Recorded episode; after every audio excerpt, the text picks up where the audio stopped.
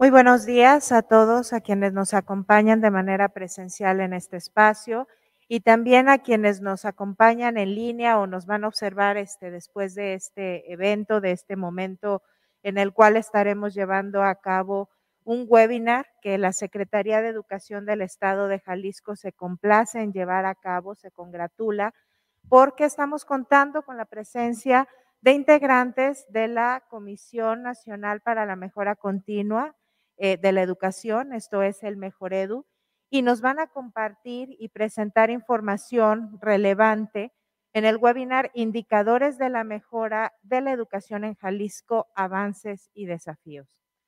Reconocemos en Jalisco que este aporte que nos hace Mejor Edu va a contribuir de manera favorable a reconocer la condición de algunos aspectos de la educación en nuestro estado.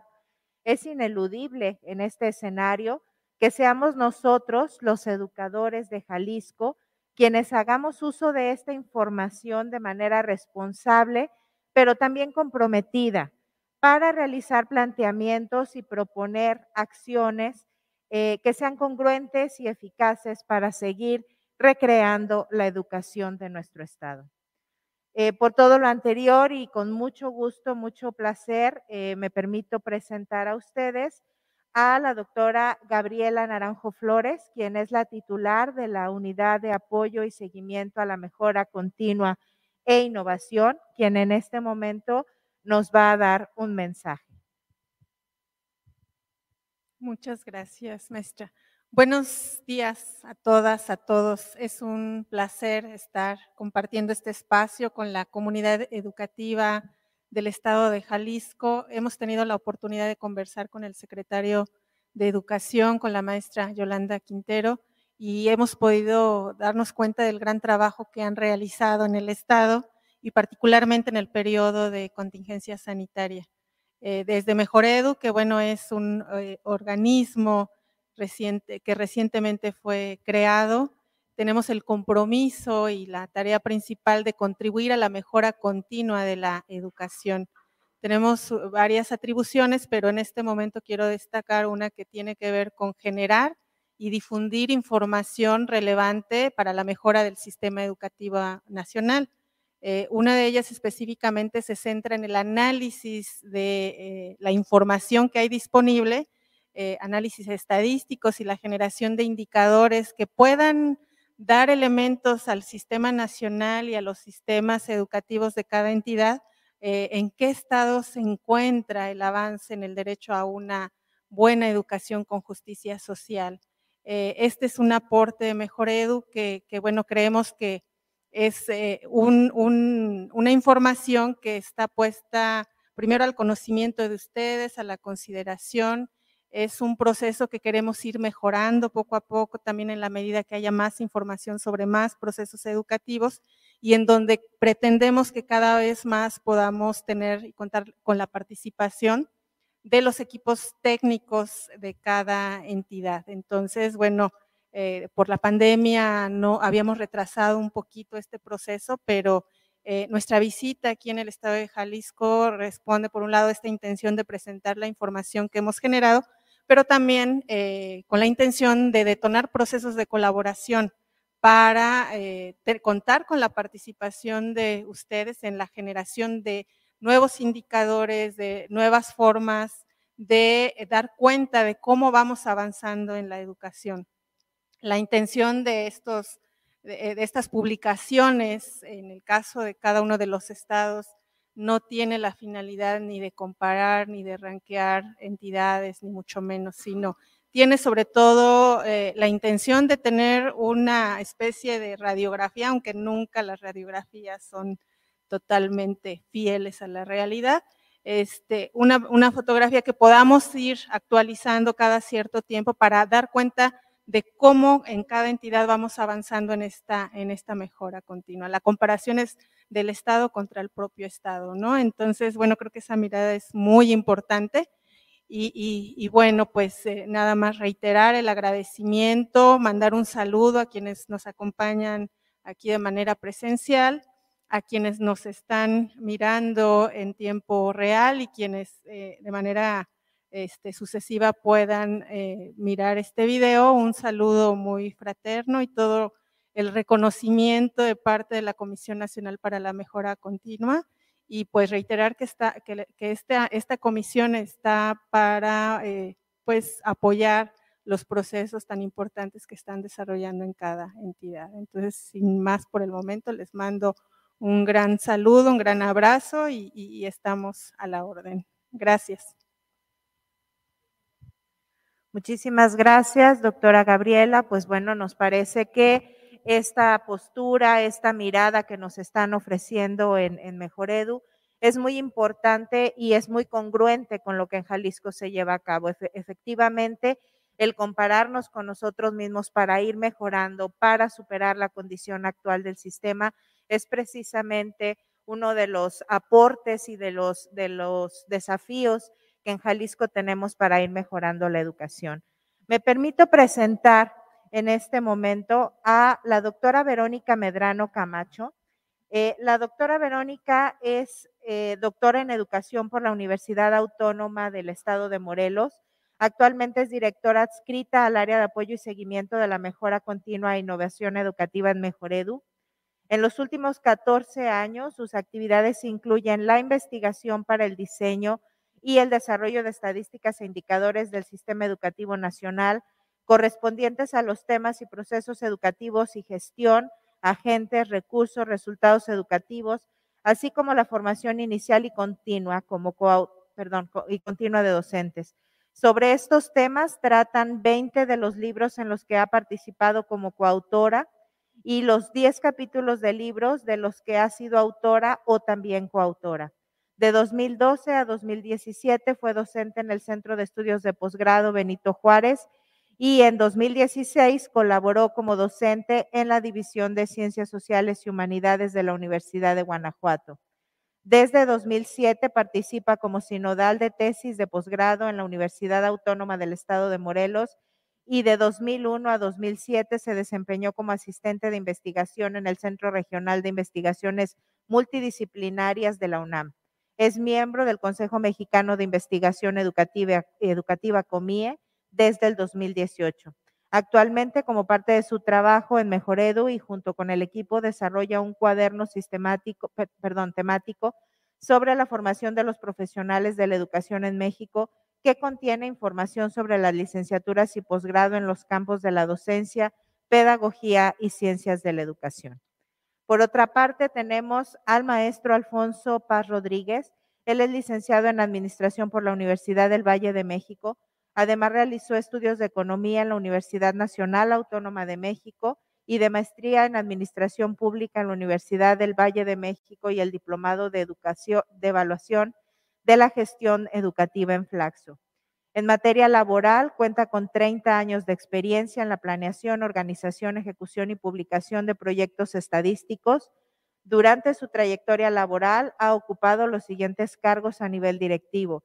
Director de Estadísticas Sociodemográficas en el Instituto Nacional de Estadística y Geografía, el INEGI, institución en donde fue responsable del levantamiento de información de proyectos estadísticos tales como el Censo de Población y Vivienda 2010, el Censo de Escuelas, Maestros y Alumnos de Educación Básica y Especial en 2013 y de la encuesta intercensal en 2015. Además, fue director general adjunto del Instituto Nacional para la Evaluación de la Educación en Yucatán. Ha impartido alrededor de 50 conferencias sobre resultados estadísticos de los censos de población en México, del censo de escuelas, maestros y alumnos de resultados sobre indicadores educativos. Además, ha cumplido diversas misiones en Latinoamérica como consultor sobre construcción de metodologías para captar información de censos y registros administrativos. Actualmente se desempeña como director del área de unidad de apoyo, y seguimiento a la mejora continua e innovación educativa en Mejoredu, donde se encarga de generar estadísticas e indicadores de resultados en materia de educación. Entonces, bueno, tenemos eh, un espacio muy importante con dos grandes eh, personas que nos van a estar aportando información relevante y me permito compartirles que la dinámica va a ser, ellos van a hacer una presentación y al final va a haber un espacio para preguntas eh, que se van a, ir respondiendo conforme vayan este, surgiendo, pero sí al término de la, de la presentación de ellos. Y este, se hará, será, por supuesto, de las personas que se encuentran aquí en físico o de las que están también acompañándonos en la transmisión en vivo. Muchísimas gracias, maestro. Muchísimas gracias, doctora. Y adelante. Ya, ahora sí. Bueno, pues bienvenidos, gracias por su tiempo. Vamos a presentarles alguna información que corresponde a, Jalisco.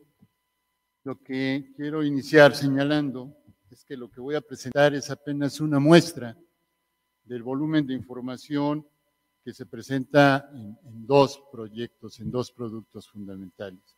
Uno es los indicadores nacionales para la mejora continua de la educación y el otro son los cuadernos estatales de los indicadores para cada entidad federativa.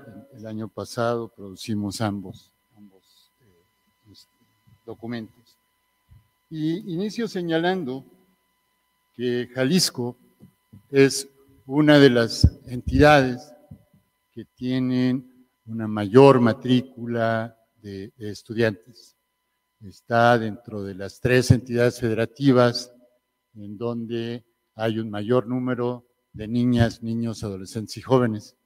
En la lámina que ustedes ven señala que hay en Jalisco más de 2.3 millones de estudiantes, desde educación inicial hasta educación superior.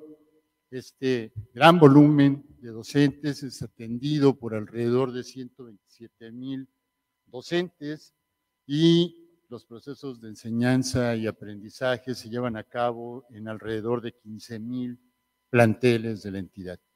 Entonces es una entidad con un sistema educativo muy amplio que también tiene importantes avances, pero también importantes desafíos y de eso va a tratar la presentación. Adelante, Vero, por favor. Empiezo señalando cómo está la estructura de la población en Jalisco, de acuerdo con el Censo de Población y Vivienda recientemente levantado por el INEGI.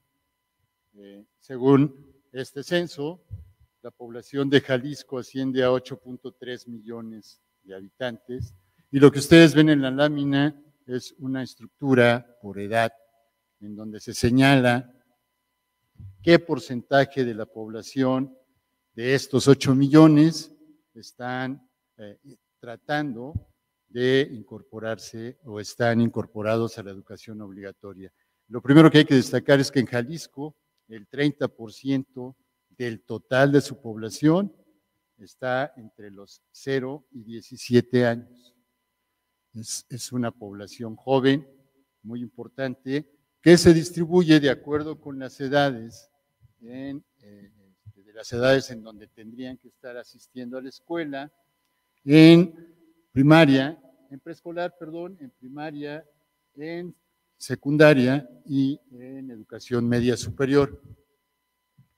Destaco aquí que de los 2.5 millones de habitantes en edad escolar, el 10% está entre 6 y 11 años. Es decir, eh, la población que está para asistir a la educación primaria es la que prevalece en el sistema educativo nacional. Eh, también destaco que Jalisco es una población con un porcentaje de población eh, muy importante en edad de trabajar. Esto hace que la entidad tenga un bono demográfico muy importante para poder atender las necesidades de los grupos de población que o bien no trabajan porque están estudiando o bien están en edades de jubilación. Aquí, eh, si nosotros calculáramos la tasa de dependencia, nos daríamos cuenta que por cada 100 personas que están en edad de trabajar, hay 64 dependientes. Y eso quiere decir que el potencial de Jalisco en términos de población y específicamente en términos de población en edad de trabajar es muy, muy importante, por encima de varias entidades de la República. Adelante, Vero, por favor. Una vez enmarcado, digamos, a la población de Jalisco, de acuerdo con su estructura por, por edad, señalo que la información que vamos a presentar en este momento tiene dos fuentes eh, fundamentales. El primero es los indicadores estatales de la mejora continua de la educación en Jalisco, una publicación que se dio para el ciclo escolar 18-19. Y el segundo elemento son los indicadores nacionales de la mejora continua de la educación para el ciclo escolar 19-20. Con ambos, con la información que producen ambos eh, documentos, podemos, estamos en condiciones de hacer comparaciones entre ciclos escolares y comparaciones entre resultados censales, fundamentalmente del tema educativo, ¿verdad? Para ello vamos a tomar o tomamos información de las bases de datos del censo de 2010, la encuesta intercensal en 2015 y el censo de población en 2020. Es, es importante señalarles que la comparación en el tiempo permite ver algunos avances que solo se ven en el largo plazo. Ese es, eh, digamos, el, propósito de comparar estos periodos censales. Y por el otro lado, pues comparar los ciclos escolares es menester, de manera que podamos ver cómo está avanzando la entidad y qué hace falta. Adelante, por favor. Destacamos, en primer lugar, los avances de la entidad en términos de su promedio de escolaridad. Lo que ustedes observan en la lámina es que en el año de 2010 Jalisco tenía un promedio de escolaridad de 8.7 grados y eso quiere decir que estaba en promedio la población de 15 años y más de Jalisco estudiaba hasta tercero de secundaria sin concluirlo. Una década después, en 2020, el promedio de escolaridad de Jalisco sube a 9.9 grados. Eso quiere decir que en promedio la población de 15 años y más estudia ya el primer año de bachillerato y está a punto de concluirlo. Eh, parece, parece pequeño el crecimiento en, en el grado promedio de escolaridad, pero aquí debemos de considerar que para que una entidad, para que un país, para que México avance en el promedio de escolaridad que ustedes ven abajo, el promedio nacional, para subir un grado escolar han pasado casi 10 años. En una década, el promedio de la población escolar en promedio sube un grado.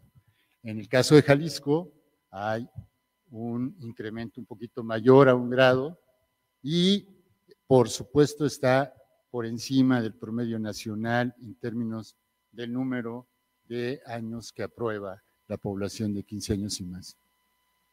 Hay otro indicador que también se obtiene de las cifras censales que puede señalar avances importantes en la escolarización de la población. Y me refiero específicamente al porcentaje de la población de 20 a 24 años que termina ya sea la educación básica o bien la educación eh, media superior. En este caso, Jalisco presenta eh, incrementos importantes en, las tasas, en los porcientos. En el caso de la población de 20 a 24 años que concluye la primaria, perdón, la educación básica, hay un incremento de 4 grados que se da de 2015 a 2020.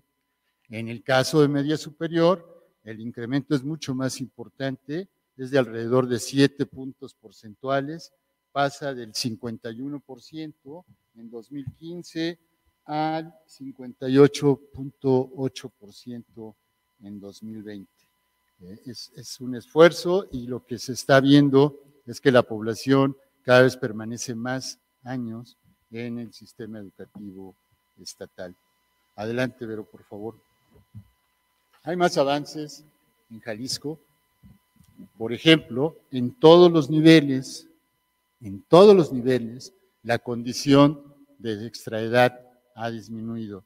Es decir, el porcentaje de niños que asisten a la escuela en distintos niveles y lo hacen en la edad normativa ha mejorado sustantivamente, sobre todo en primaria, en donde pasa del el ciclo escolar 2013-2014 de 2.9% a 1.4%, en secundaria, donde pasa de 3.1 a 1.5%, y desde luego en educación media superior, en donde el porcentaje está todavía un poco por arriba de el, en 2015 y ha disminuido en el año en el ciclo escolar 18-19 al 19.7%.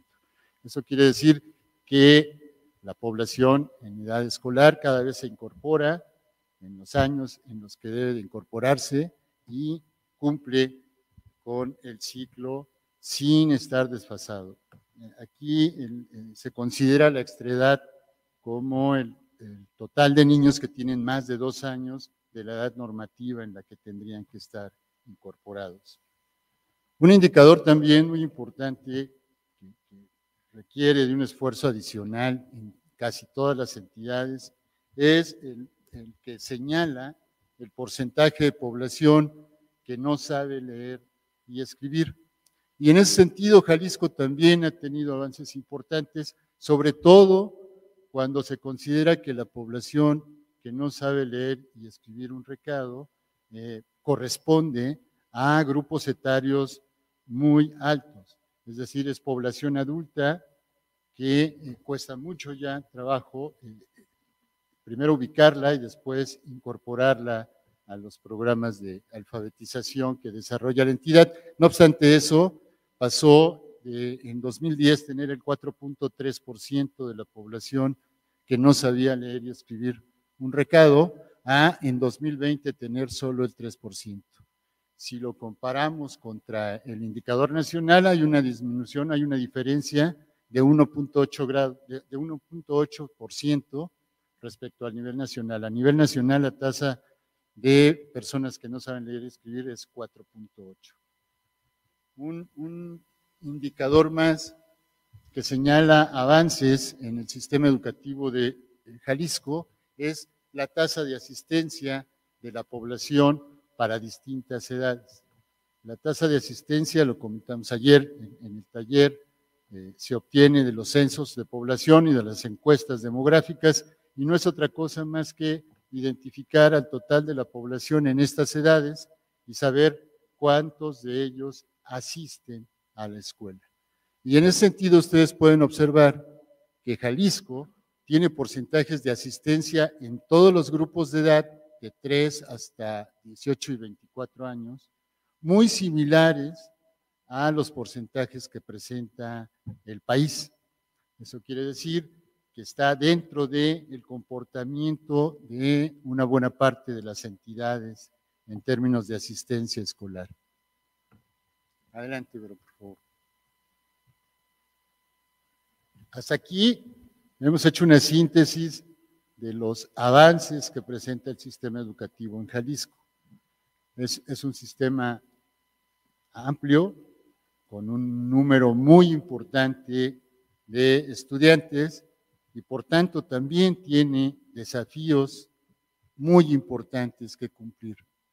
Y lo primero que señalamos es que en Jalisco es necesario incrementar la población o los grupos de población que concluyen la educación básica y la educación media superior.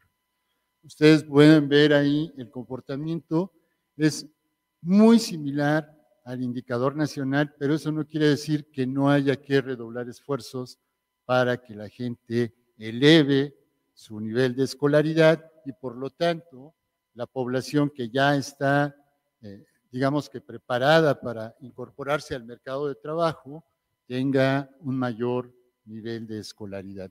Los porcentajes que ustedes ven ahí están dividiendo a la educación básica y a la educación media superior y lo que podemos determinar es que a nivel nacional siempre hay un porcentaje más arriba de la población que termina la educación básica y también la educación media superior. Ahí es donde Jalisco, donde vemos áreas de oportunidad para que la entidad incorpore un mayor porcentaje de población a aquellos que concluyen educación básica y desde luego la educación media superior eh, están en el marco de la obligatoriedad y creemos que en los próximos años van a mejorar de manera significativa la asistencia.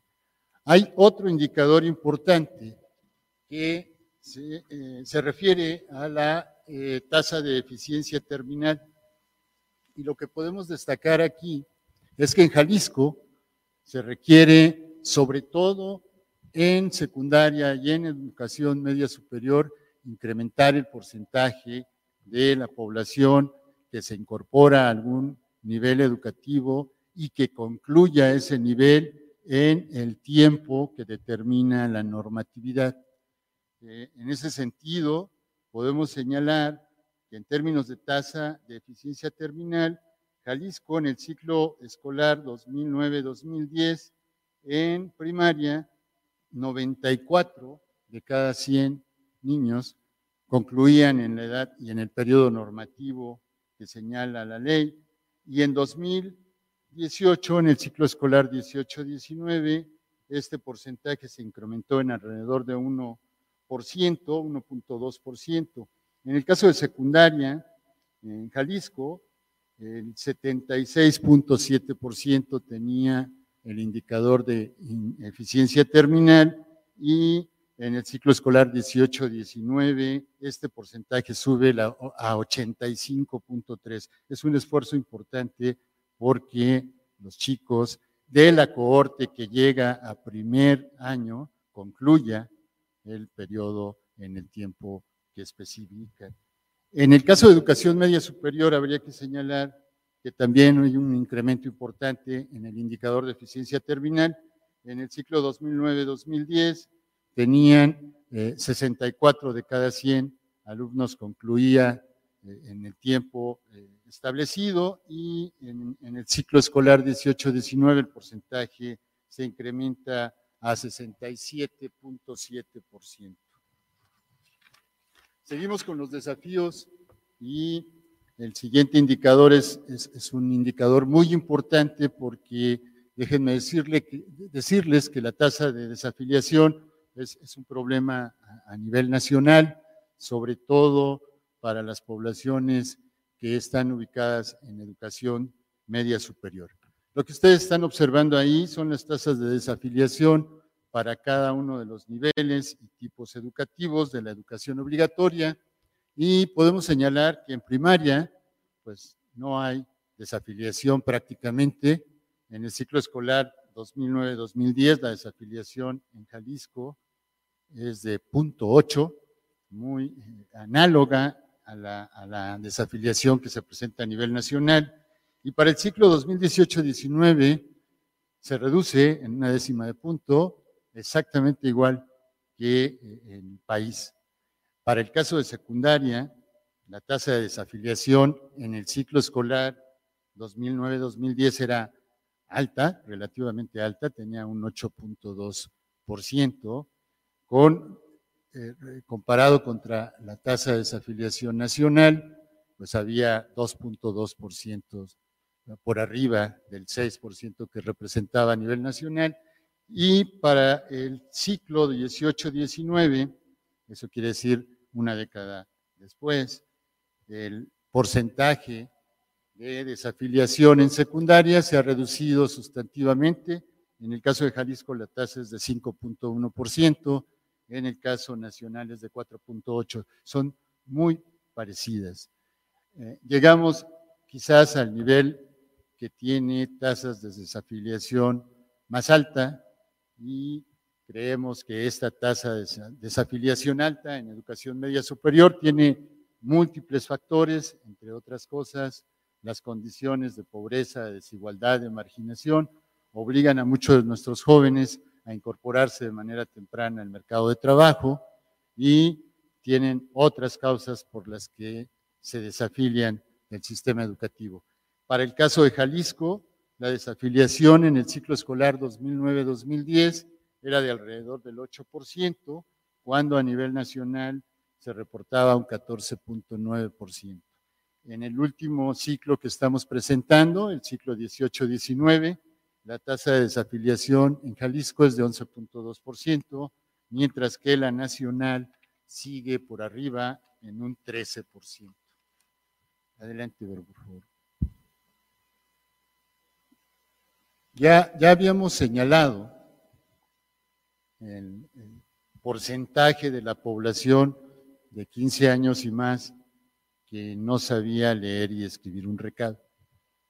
Eh, sin embargo, podemos bajar, con la información que tenemos, podemos bajar el indicador hasta conocer qué regiones o qué municipios de la entidad se, se, concentra la mayor población que no sabe leer y escribir.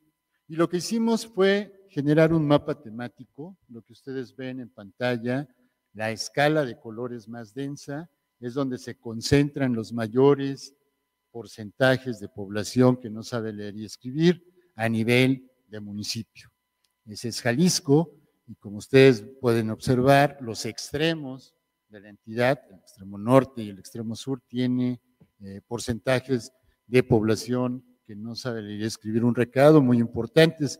El cuadro de la derecha que ustedes observan es solo una muestra de los municipios. Tomamos los tres municipios con el menor porcentaje de población que no sabe leer y escribir y los tres municipios en donde los porcentajes son francamente importantes. Eh, y recalco aquí que se trata de población de 15 años y más. Adelante, por favor. ¿Qué creemos también? ¿Qué creemos también que puede suceder en Jalisco? Es que las tasas de asistencia pueden incrementarse. Tienen un sistema educativo que cada vez es mucho más eficiente, eh, está más integrado por profesionales que están día a día trabajando para poder mejorar el sistema educativo en la entidad. Y lo que nosotros estamos señalándoles ahí es las tasas de asistencia comparadas entre tres eventos censales. 2010, 2015 y el último censo de población y vivienda en 2020. Y si ustedes observan, en el caso de la población de 6 a 11 años, en 2010, 96% de la población en esa edad declaraba que asistía a la escuela. En 2015 sube al 97.5 y en el 2020 hay un decremento al 93.6%. Eh, todas las barras que ustedes observan de los grupos quinquenales, si seguimos con la edad 12-14, en 2010, 89 eh, de cada 100 chicos en esa edad declaraba que asistía a la escuela, en 2015 sube al 92.1 y en 2020 vuelve a decrecer. Creemos aquí, hay, varias hipótesis, pero una que casi se confirma con los indicadores que vamos a ver ahorita en, en adelante, es que el efecto de la pandemia también impacta las tasas de asistencia a la escuela. Ustedes van a observar estos, estos decrementos en asistencia y lo que ahora les estoy mostrando es eh, la tasa de cobertura neta un indicador que platicamos ya ayer, tiene eh, sus limitantes, pero que sirve mucho para ver el comportamiento de la matrícula a lo largo del tiempo. Lo primero que quiero señalarles ahí, del lado derecho, es la gráfica, eh, el histograma que, aparece donde se comparan los ciclos escolares. Estamos eh, graficando dos niveles, el preescolar y la educación media superior. Y lo que ustedes observan ahí, sobre todo en el ciclo escolar 2021, del que pudimos tener cifras preliminares, es la reducción de la matrícula, sobre todo en preescolar. En educación media superior parece ser que se mantuvo este, este, este, este ritmo, digamos, de, crecimiento de la matrícula, aunque es marginal, pero no se ve que haya un efecto inmediato de la matrícula. Este, esto, esto que estamos eh, mostrando ahí, se ve de mejor manera en la siguiente lámina.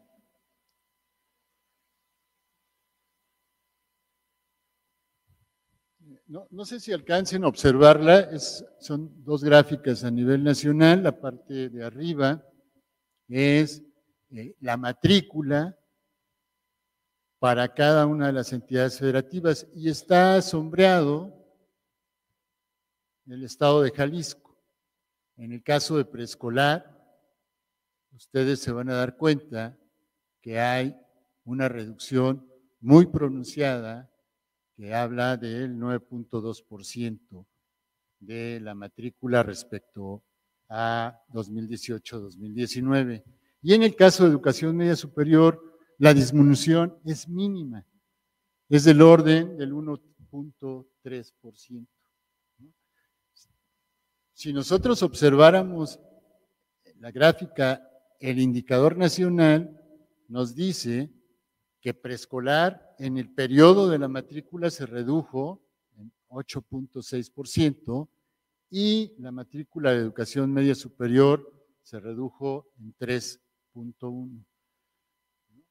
Entonces, en el caso de preescolar está más o menos con el mismo comportamiento de reducciones que se dio a nivel nacional y en el caso de educación media superior es prácticamente la mitad de las reducciones que se dieron a nivel nacional. Con, con, este asunto, con la reducción de las matrículas, las reducciones de las tasas netas de cobertura, un desafío que se plantea en entidades es recuperar esa matrícula. Tiene que haber un conjunto de acciones que nos lleve otra vez a tener a la población que ya estaba asistiendo a la escuela, ya estaba matriculada en los distintos niveles, para que regrese y se incorpore otra vez a los sistemas.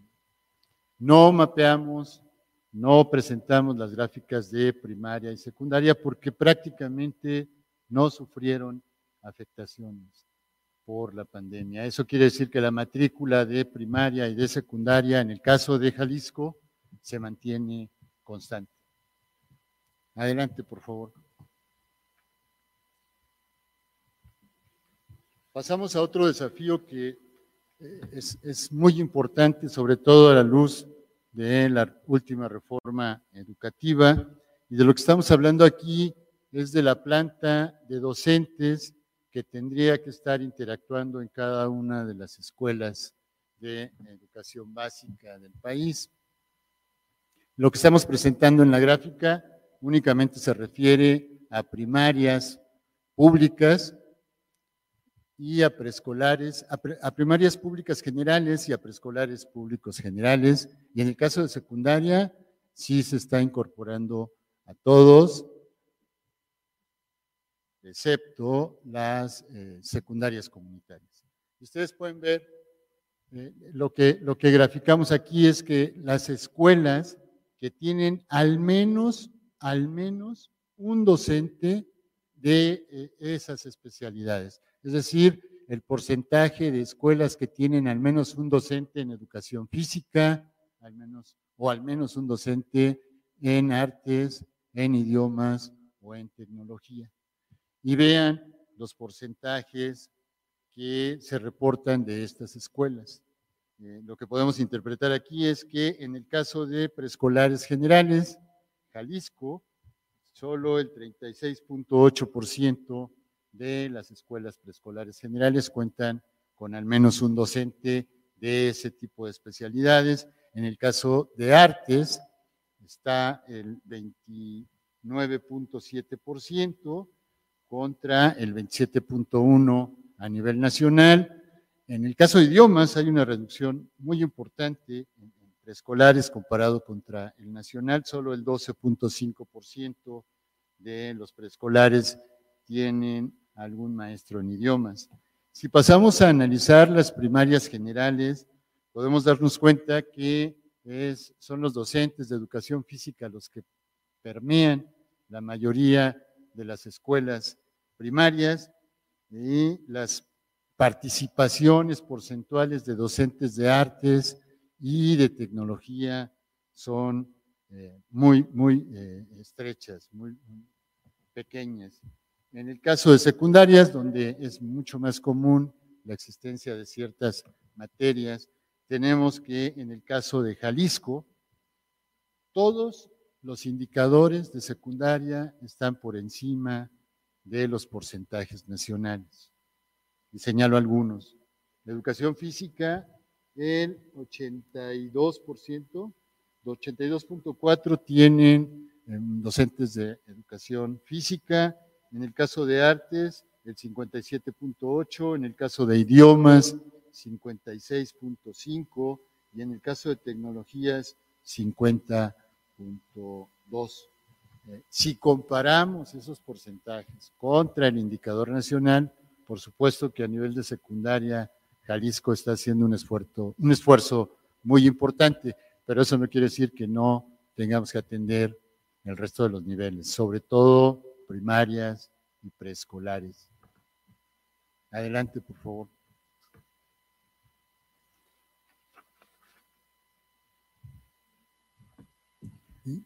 Hay, desafíos que atañen a la planta docente y a los directivos de los planteles del estado de Jalisco.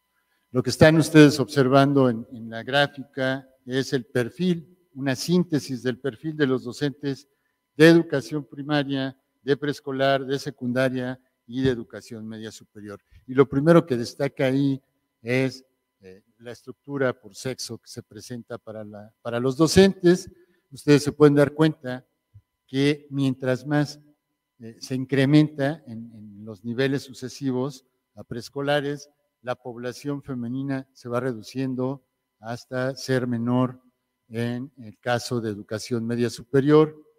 Eh, por señalarles algo, en el caso de preescolar, el 11.1% de los docentes son hombres y en contraparte el 88.9 son mujeres.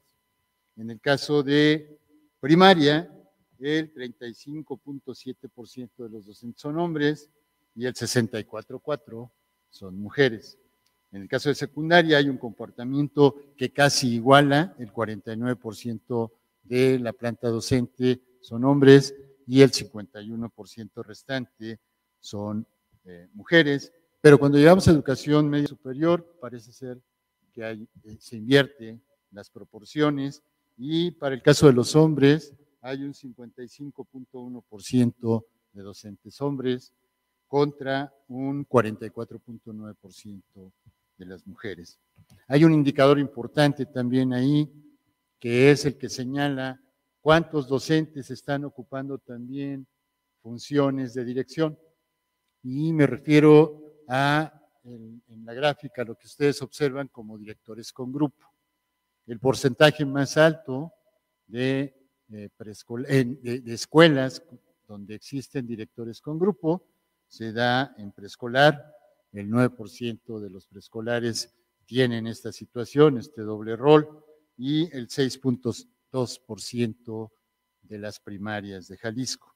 Los porcentajes se reducen drásticamente a partir de secundaria y de educación media superior. Otro indicador que habla sobre el nivel de preparación de los docentes en la entidad es el referido a el porcentaje de docentes titulados al menos en licenciatura. Eso es al menos.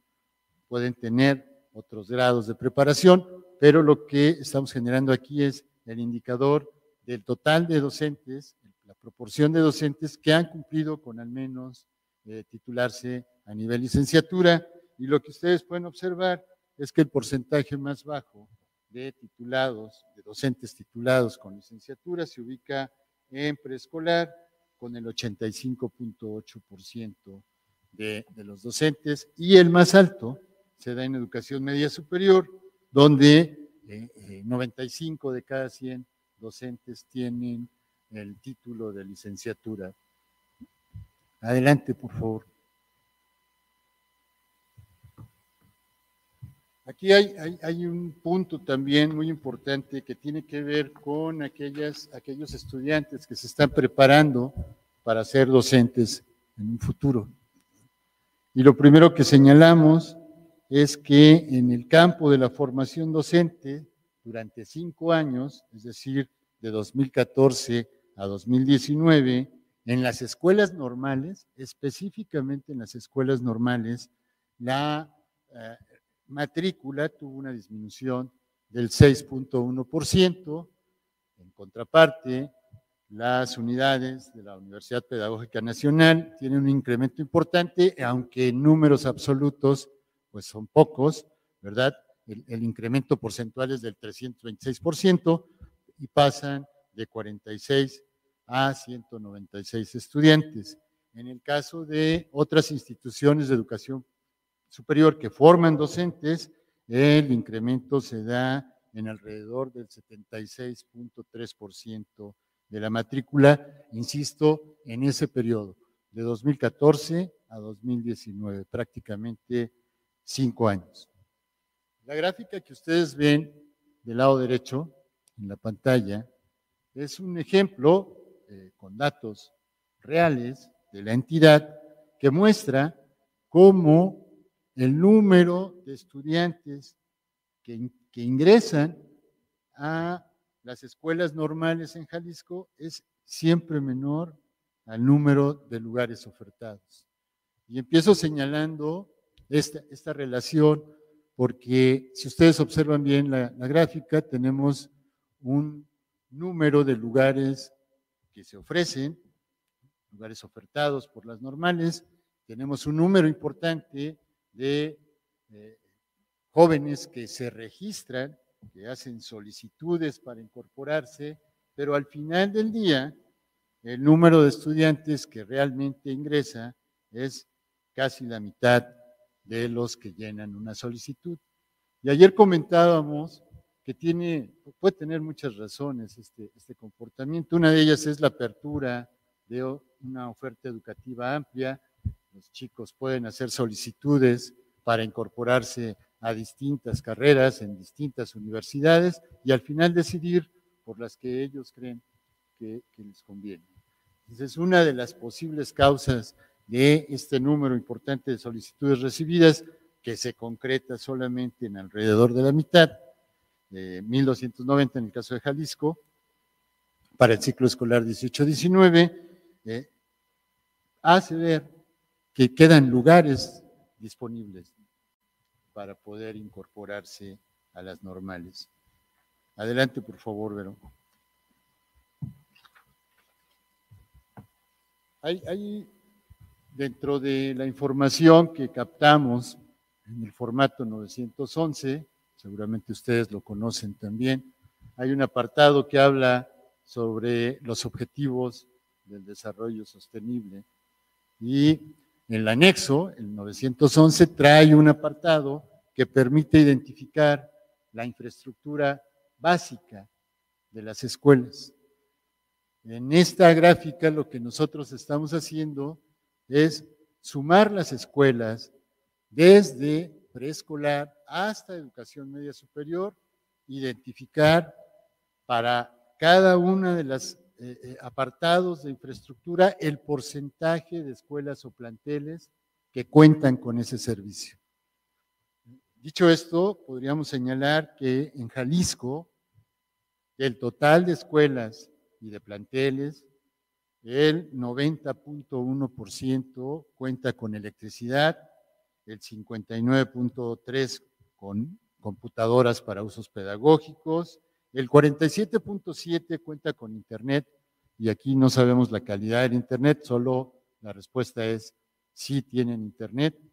Eh, el 85% eh, tiene acceso a agua potable, el 81.1 tiene instalación para el lavado de manos. El 91.6 tiene sanitarios. El 29.3 cuenta con infraestructura adaptada para personas con discapacidad. Y el rubro más bajo en Jalisco es el de materiales adaptados para personas con discapacidad, en donde solo el 11% de los planteles y de las escuelas eh, cuentan con este tipo de materiales.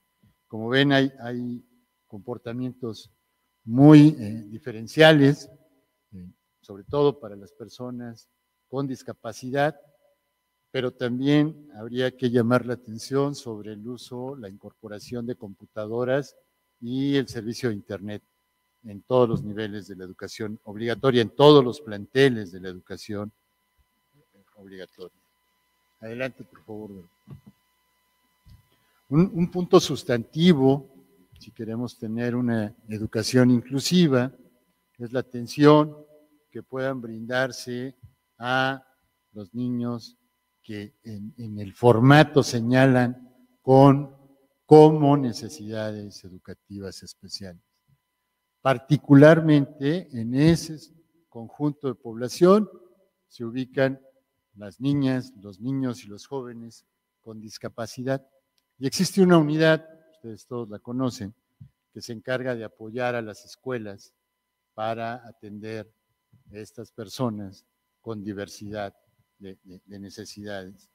En el caso de Jalisco, lo que podemos señalar es que el 22%, el 22% de las escuelas son atendidas por USAER. El 22% de las escuelas que reportan niños con necesidades educativas especiales.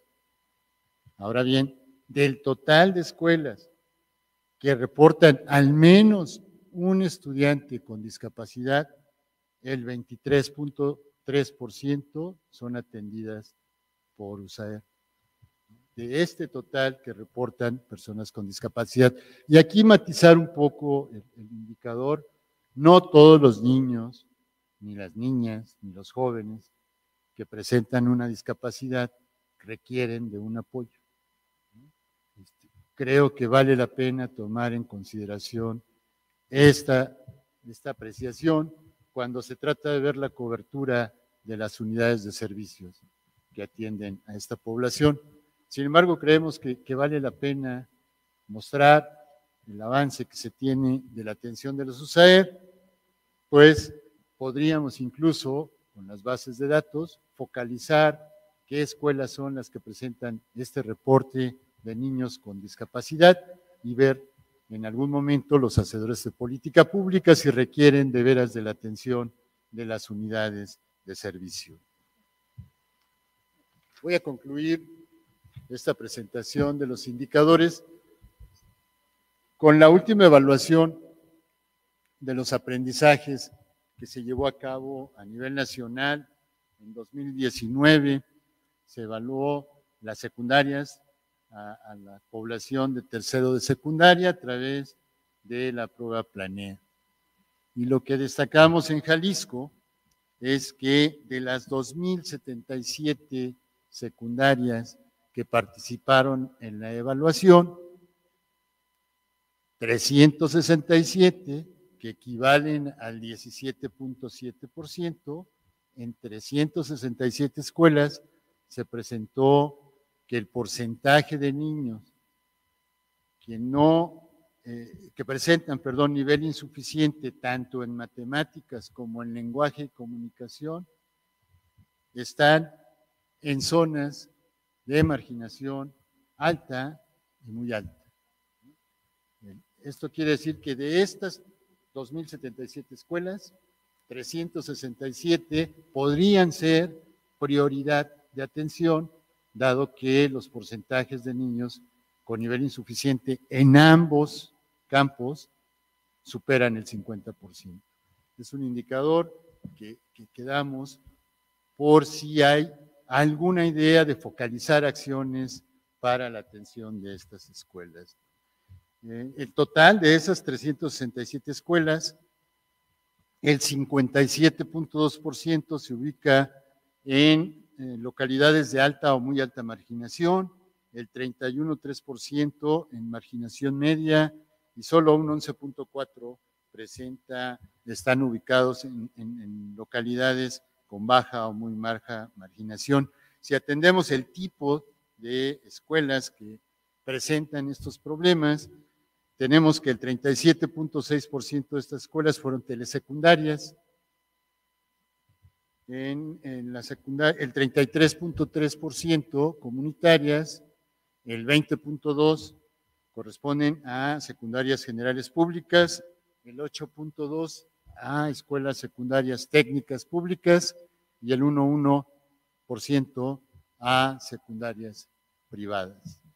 Es la última evaluación, señaló, es la que se aplicó en 2019, era la versión que servía para que las escuelas realizaran acciones de, corrección y es el último indicador que les presentaría el día de hoy. Adelante. Por último, señalarles que, esta información que les comenté, muestra comparaciones en el tiempo, que muestra comparaciones entre ciclos escolares, que genera indicadores para saber cómo estamos a nivel nacional, las pueden ubicar, las puedes encontrar en publicaciones de Mejoredu, en, tanto en los indicadores nacionales para la mejora continua como en el cuaderno estatal de indicadores para Jalisco. Y por último, comentarles que este año vamos a producir una actualización de los indicadores estatales, estarán a su servicio, eh, podrán bajarlos, podrán analizar los cuadernos estatales que producimos en 2018-19 con cifras del ciclo 18-19 en 2020 y podrán hacer ya otro tipo de análisis mucho más actualizados. Con esto termino. Eh, agradezco el tiempo que, que, nos brindan para poder mostrar eh, nuestro trabajo y estamos a sus órdenes para cualquier pregunta o aclaración que, que quieran de las, de las cifras. Muchísimas gracias, maestro Alfonso. Me parece que ha sido una aportación muy importante para Jalisco. Nos dejan eh, muchas tareas, muchas preguntas que tenemos que ir pensando y que tenemos que ir eh, cuidando. Incluso el dato que nos aportan, por ejemplo, de educación preescolar, pues es muy congruente con el dato que también nosotros identificamos del número de niños que ingresaron a trabajar a raíz de la pandemia. Entonces, bueno, efectivamente hay, hay, hay cosas en las que se ha avanzado en Jalisco, pero habrá otras en las que tenemos que seguir eh, trabajando más y habrá otras más eh, que aunque son fortalezas, pues tendremos que seguir realizando acciones que nos permitan eh, seguir mejorando como sistema educativo de Jalisco. Eh, si alguien de aquí, de quienes están presentes, tienen alguna pregunta, el compañero Josué va a pasar, eh, nada más por favor levante la mano, para que Josué pase con ustedes y la pueda este, recuperar. Por lo pronto, estaré yo compartiendo algunos de los comentarios que hubo en línea durante la conferencia, durante el aporte del maestro Alfonso. Eh, por ejemplo, uno, uno de ellos nos dice que eh, que será muy importante establecer indicadores de impacto. Eh, ¿De qué manera podemos trascender este tema de la eficiencia escolar para que se convierta en un tema que verdaderamente impacte o que de, de verdad este, nos, nos, traduzca la realidad que está ocurriendo en las escuelas?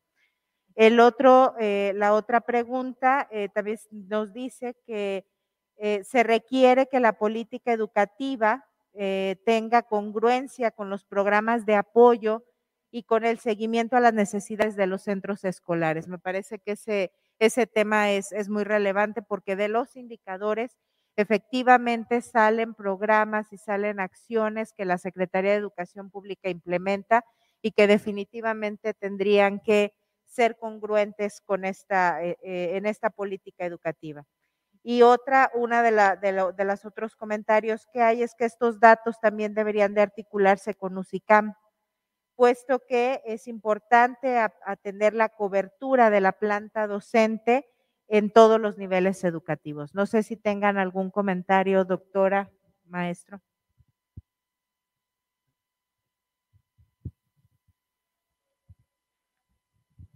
Eh, Sí, buenos días. Muchas gracias por el espacio que nos están brindando.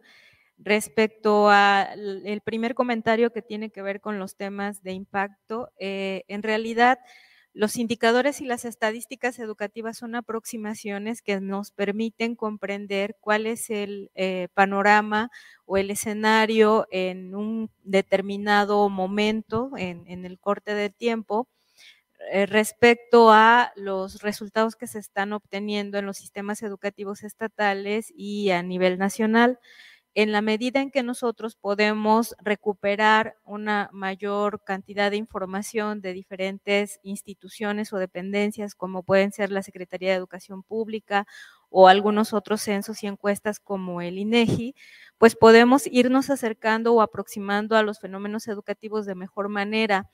Eh, en el taller que estuvimos trabajando el día de ayer, pues logramos observar que eh, específicamente para el caso de Jalisco, eh, se han dado a la tarea de eh, desarrollar una serie de esfuerzos que les permiten tener un mayor conjunto de elementos para poder desarrollar un, un sistema de indicadores y de estadísticas con mejores acercamientos y aproximaciones, por ejemplo, sobre este tema que ha sido fundamental, que es lo que ha ocurrido a partir de la contingencia sanitaria y que les permite tomar mejores decisiones o para poder remediar los problemas que han surgido a partir de ello. Entonces, esta presentación, junto con todos los eh, indicadores y estadísticas que aparecen en la página de la Secretaría, tanto de la SEP como de la estatal y de todos los documentos que se presentan en Mejoredu,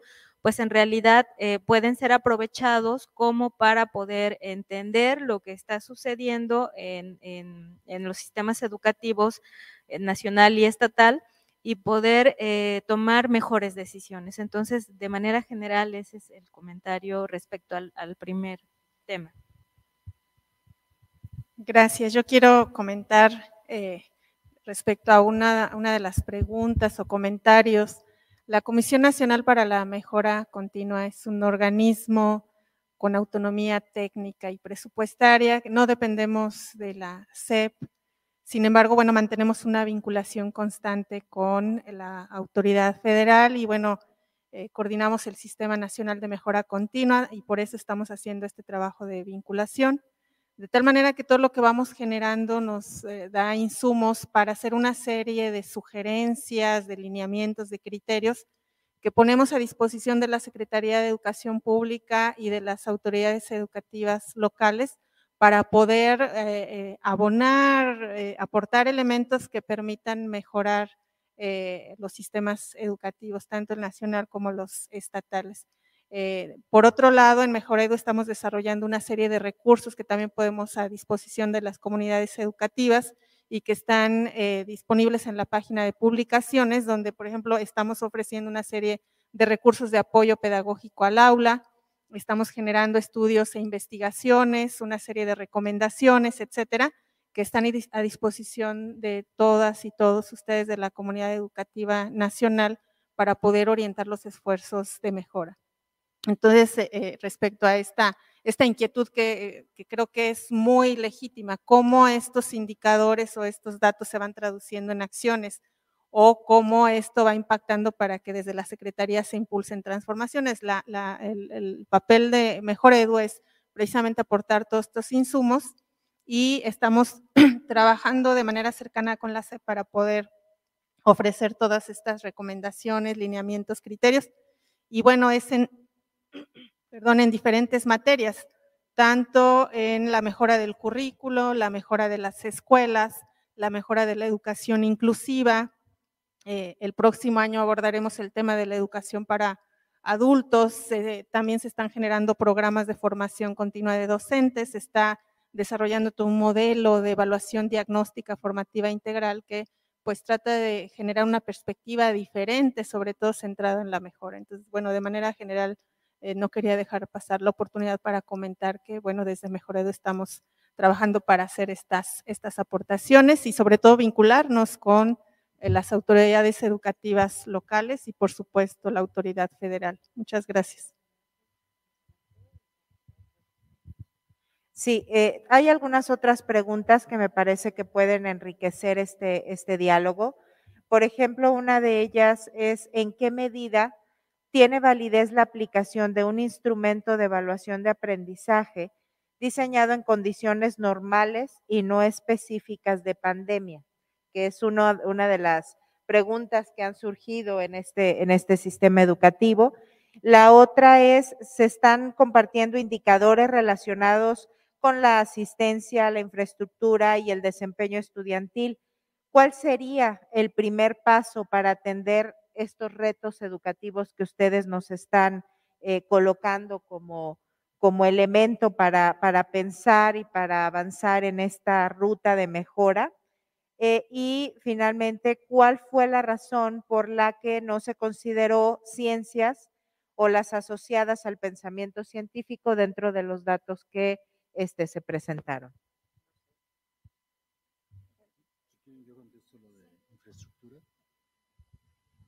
Bueno, hay, varias acciones que se pueden tomar a partir de la identificación de estos indicadores.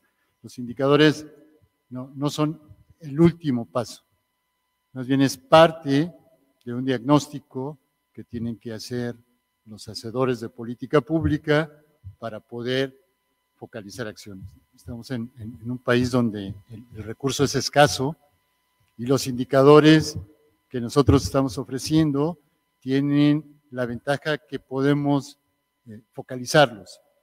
Todos los indicadores que yo les presenté en esta, en esta reunión son auditables, son replicables, se pueden identificar geográficamente, y por lo tanto creemos que es un insumo muy importante para que los tomadores de decisiones en cada entidad federativa puedan tener acceso a esta información puedan explotarla de manera tal que puedan focalizar acciones que privilegien, digamos, los extremos de estos indicadores.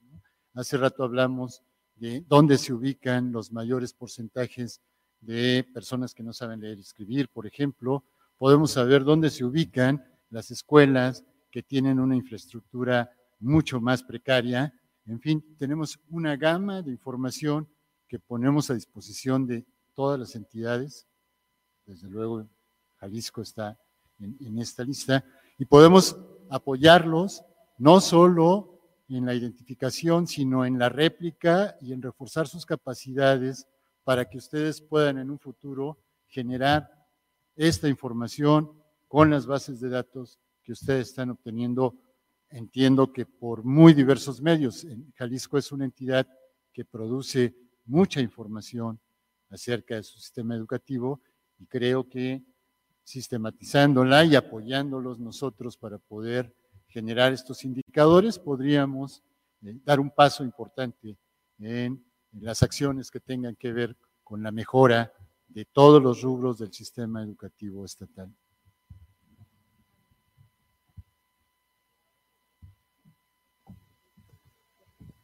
Bien, eh, respecto al tema de las evaluaciones, a reserva de que, bueno, pues en Mejor Edu tenemos una unidad que está especializada precisamente en el tema de las evaluaciones diagnósticas, formativas e integrales, eh, puedo comentar que bueno, desde nuestro punto de vista ninguna evaluación o el tema de la validez de una evaluación es, es complejo. Mm, considero que, que, toda evaluación tiene que ser contextualizada, toda evaluación tiene que ser interpretada en el marco de las condiciones en las cuales un proceso educativo se desarrolla. La pandemia sin duda movilizó todo y el hacer una evaluación en contextos de pandemia, eh, tiene validez en la medida que el análisis considere precisamente esta condición de la pandemia y no solamente esto, porque la pandemia afectó diferencialmente a las escuelas, a las familias, a los estudiantes en función de sus condiciones y de su historia y de los recursos que tenía disponible. Entonces, sí es un tema complejo, me parece, que hay que analizar más. En Mejor Edu se está trabajando precisamente para avanzar hacia un modelo distinto de evaluación, ¿no? que permita sobre todo retroalimentar los procesos de mejora eh, de cada estudiante, de cada escuela, de cada región, en función de la diversidad de sus características, necesidades y condiciones de vida. Esto, repito, a reserva de que en otro momento, pues, los especialistas de Mejor Edu puedan conversar con ustedes sobre, sobre el tema. Gracias. Eh, hay dos, bueno, hay algunos comentarios que tienen que ver con el tema de, directivos y de, cómo se complica el, el, proceso dentro de las aulas y de las escuelas cuando un maestro tiene la doble función por supuesto, también esta demanda de hace muchos años del sistema educativo relacionado con, las aulas USAER, que efectivamente es uno de los, de los temas que, hacen falta. No sé si tengan algún comentario al respecto. Eh, sí, eh, en realidad contamos en este momento con poca información que nos pueda dar cuenta de cuáles son los perfiles de nuestros docentes. Y entre esta información eh, sí existen datos importantes. Uno de ellos es precisamente el porcentaje de los que tienen que asumir las labores directivas. Eh, se puede observar tanto en el indicador del perfil, en donde se muestran altos porcentajes de profesores que, además de eh, ocuparse frente a grupo, tienen también que resolver las tareas de la gestión escolar y hacer todas las actividades relacionadas a ellas, que incluye, por ejemplo, también el trabajo con los padres de familia o la toma de decisiones, este, el desarrollo de las tareas administrativas eh, y, eh, eh, también otro aspecto que se puede ver sobre este tema es cuando se ve el, porcentaje de las escuelas multigrado, porque las escuelas multigrado implican también, sobre todo las unitarias, que no nada más tiene que atender las tareas del director, estar frente a grupos, sino eh, eh, atender a niños de todos los grados escolares, que en primaria, por ejemplo, implica que sean desde primero hasta sexto grado, y además los contextos en los cuales se encuentran ubicadas estas escuelas también eh, pueden incluir otra clase de problemáticas o necesidades particulares, generalmente eh, eh, relacionadas también con la atención a, poblaciones en condiciones eh, de, vulnerabilidad. Respecto al tema del proceso de, USAER, de CAM, nuestra información es también limitada. Lo que tenemos sobre el tema de la educación especial que se brinda a través de los servicios del Sistema Educativo Nacional implican pues conocer más o menos cuál es la estructura y la dimensión, es decir, cuántos alumnos, cuántos docentes o paradocentes están participando en los CAM y en los USAER, y de alguna manera nosotros tratamos de aproximarnos a saber eh, qué tanta es... Eh, qué, tan, urgente es la, atención. Algunas de las escuelas identificando aquellas que cuentan con al menos un estudiante con alguna necesidad educativa especial. Eh, lo que hemos estado observando pues de manera consistente es que al parecer los servicios que se pueden brindar pues todavía son insuficientes y eh, sí nos hace falta información incluso para saber un poco cuáles, sobre cuáles son las capacidades, también eh, las necesidades, tanto en recursos humanos, pero también materiales, de equipos, de apoyos que, requieren estas unidades de atención, que, que pueden cambiar de nombre incluso en algunas entidades federativas. Eh, aunque es poca información, de todas maneras sí permiten mostrar las problemáticas que existen y pues uno de los trabajos que tenemos que hacer es seguir señalando estas, estas condiciones para poder eh, tomar decisiones al respecto, bueno, para que los responsables en las áreas eh, puedan tomar decisiones a partir de ello. Bueno, yo quisiera comentar respecto al tema de, de la SUSAER. Eh, considero que hay un cierto estancamiento, por decir, eh, de la provisión de estos servicios de apoyo en el crecimiento, en, la cobertura que tienen para el apoyo a las escuelas y sobre todo en aquellos lugares donde se requiere por eh, estar presente algún alumno con discapacidad, este, también aclarar, no, todo, no toda escuela que, que presente esta condición requiere del apoyo, pero sí sí es importante que esté disponible cuando se requiera. Eh, creo que también e, está este cierto estancamiento que es a nivel nacional, no es del Estado, eh, tiene que ver con esta tensión que hay entre estos enfoques de educación inclusiva con el tema de educación especial, como que ahí todavía hay una gran discusión, ¿no? De si la educación inclusiva tendría que eh, reemplazar o, incluso desaparecer la educación especial. Hay un gran debate. Este, desde Mejor Edu consideramos que los servicios de apoyo son importantes, ahí donde se requiera. Sí consideramos importante avanzar hacia un enfoque de educación inclusiva, pero aún desde este enfoque de educación inclusiva, pensando en que todos los niños tienen derecho a estudiar en la escuela que les quede más cercana a su comunidad y con sus pares, sí las escuelas tendrían que estar preparadas con ciertas condiciones para que puedan dar una atención educativa eh, justa socialmente a estos estudiantes y a todos los demás, y que muchas veces para ellos sí requiere de apoyos especializados, ¿no? Eh, requiere de que se acerquen a la escuela recursos humanos, materiales, técnicos, especializados y que, bueno, se han construido a lo largo de la historia de educación especial. Entonces, creo que es todo un tema que habrá que seguir discutiendo, esta tensión entre educación inclusiva y educación especial y bueno, un poquito anunciarles que hacia finales de este año realizaremos una reunión nacional en Mejor Edu donde discutiremos el tema de la educación inclusiva. Muchas gracias. Pues bueno, muchísimas gracias a la doctora Gaby, a la doctora Verónica, al maestro Alfonso por esta aportación tan importante que nos están haciendo al Estado de Jalisco. Eh, quiero comentar que esta, esta presentación va a quedar disponible en, la, en el portal de la CEMEG, pero también la pueden ubicar en www.mejoredu.gov.mx diagonal publicaciones y por supuesto en, eh, en la página de portalseg.jalisco.gov.mx diagonal CEMEG en el apartado de publicaciones.